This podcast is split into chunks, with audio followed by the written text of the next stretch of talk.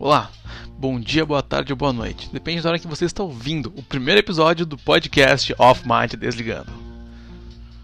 Então, já se prepare, vai se desligando daquela rotina chata que você está tendo, ou estressante.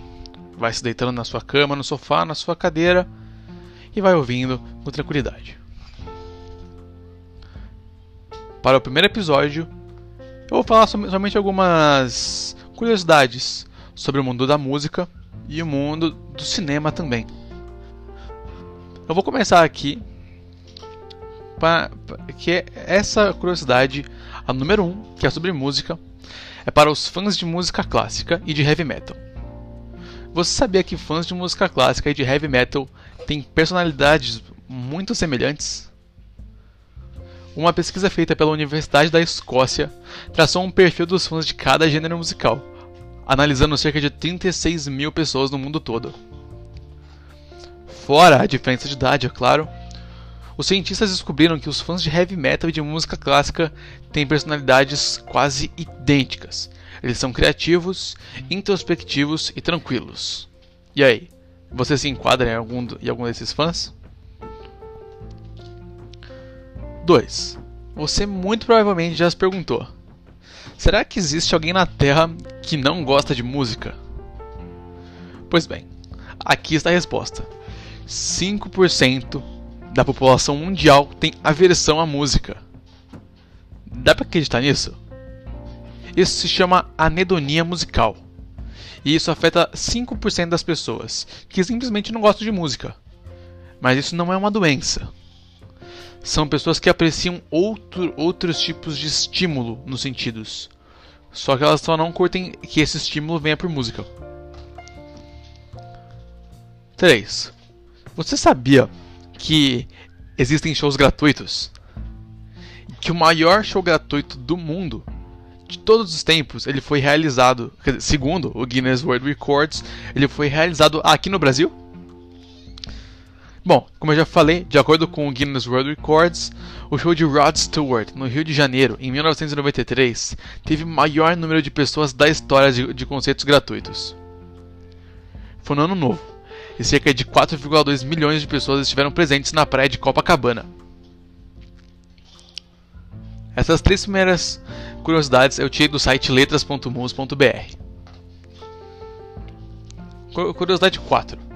Você, você ouviu a música Every Breath You Take do The Police?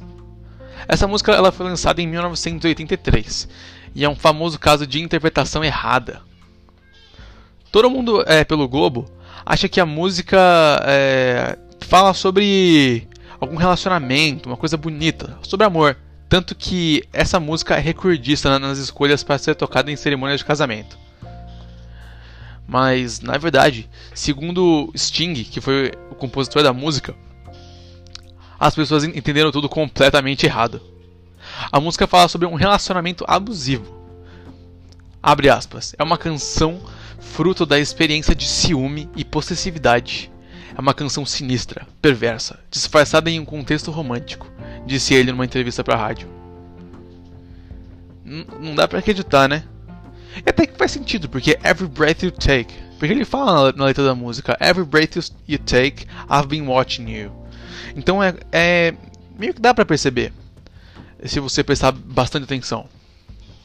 Porque ele vai falando e você, vai, e, é, você sente que ele está perseguindo a moça. Né? Bom, indo pro quinto item da nossa lista, eu vou entrar aqui com o Queen, Bohemian Rhapsody. Esse é um hino histórico do Queen e que marca gerações, gera, é, ano após ano, o tempo inteiro. E essa é uma das canções mais amadas de, todo, de todos os tempos desde seu lançamento, em 1975.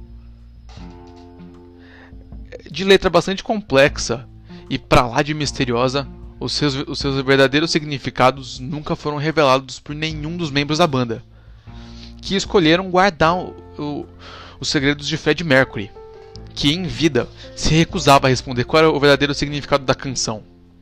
E se limitava a dizer que se tratava de, entre aspas, relacionamentos. O guitarrista Brian May já apoiou declarações de que a música contém referências veladas aos traumas pessoais de Fred Mercury. Certa vez ele disse em uma entrevista, abre aspas, Fred era uma pessoa muito complexa, irreverente e divertido por fora, mas cheio de inseguranças e, e problemas relacionados à sua infância. Ele nunca explicou a letra, mas eu acho que ele colocou muito de si naquela canção. Fecha aspas. Entre as teorias mais aceitas entre fãs e analíticos da letra, muita gente acha que essa música fala sobre a escolha de Freddie Mercury em se assumir homossexual e, consequentemente, sofrer muito com as leis da época com relação a esse tipo de prática. Outros simplesmente acreditam se tratar apenas de um monte de bobagem aleatória é, que rima sem sentido, entre, entre aspas. Indo para nossa curiosidade número 6 no mundo da música, um dos maiores sucessos de 2014, chegando a ser considerada a melhor música do ano, a faixa Chandelier, da compositora Cia Furler, tem uma letra pesada que quase ninguém parou para prestar atenção enquanto dançava muito nas boates. A melancólica letra traz pensamentos de uma garota festeira, entre aspas, que, re, que racionalizou o alcoolismo como uma coisa normal em sua vida. A crítica social da canção aponta para o uso cada vez maior de álcool e drogas por parte dos jovens e fala dos sentimentos de dor que a vida de hedonista pode trazer a longo prazo. Essas, essas informações eu tirei do site revista.cifras.com.br. Agora, falando um pouco de cinema. Quem não gosta de ir ao cinema? Ah, eu não gosto de filme de terror.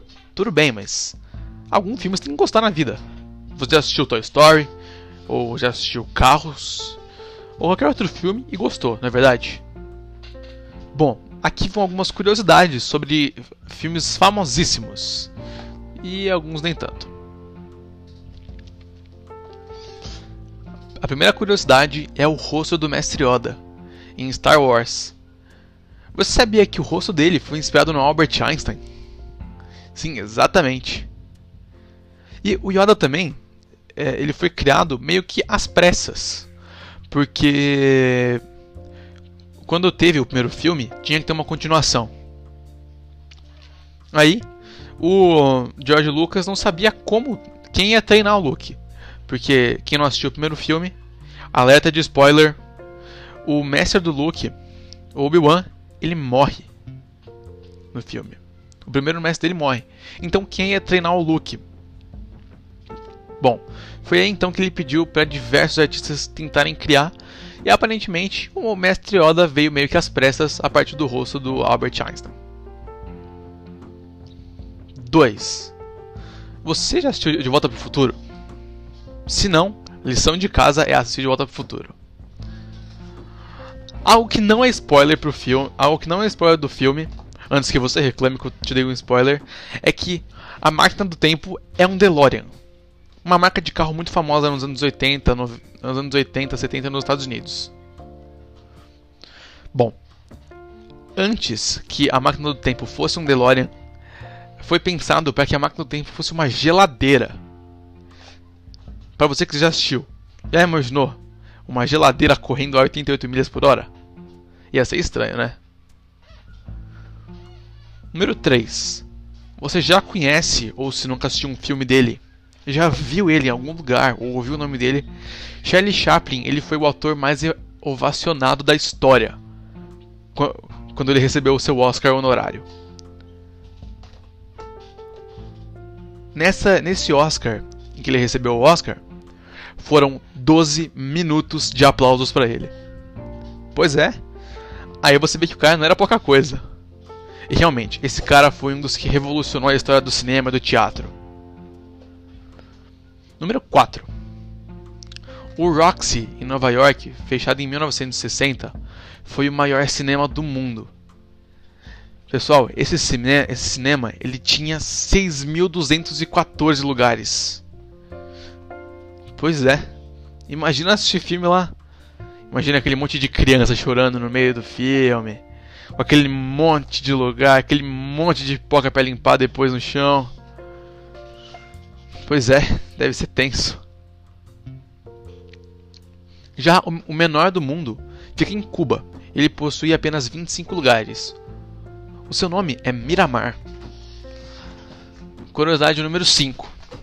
Você sabia que o primeiro longa-metragem da história foi The Story of Kelly Gang, que possui 70 minutos e foi lançado em 1906.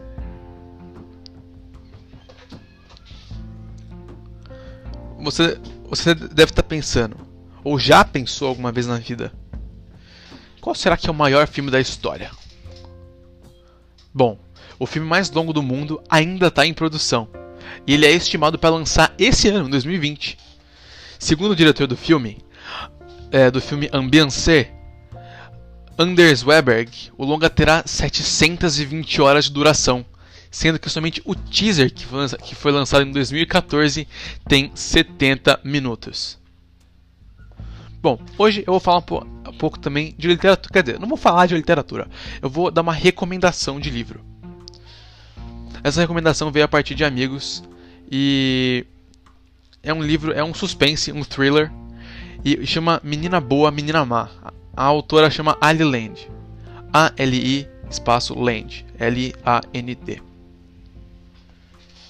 Toda semana eu, vou tentar trazer uma, uma, recomendação, ou de leitura ou de filme. E hoje tiveram duas recomendações: De Volta para o Futuro, Charlie Chaplin, que eu não recomendei, mas estou recomendando agora, e Menina Boa, Menina Má de Ali Land. Bom, eu sou Felipe Cuquier, esse foi Off Mind e eu espero te ver na próxima semana. Até logo!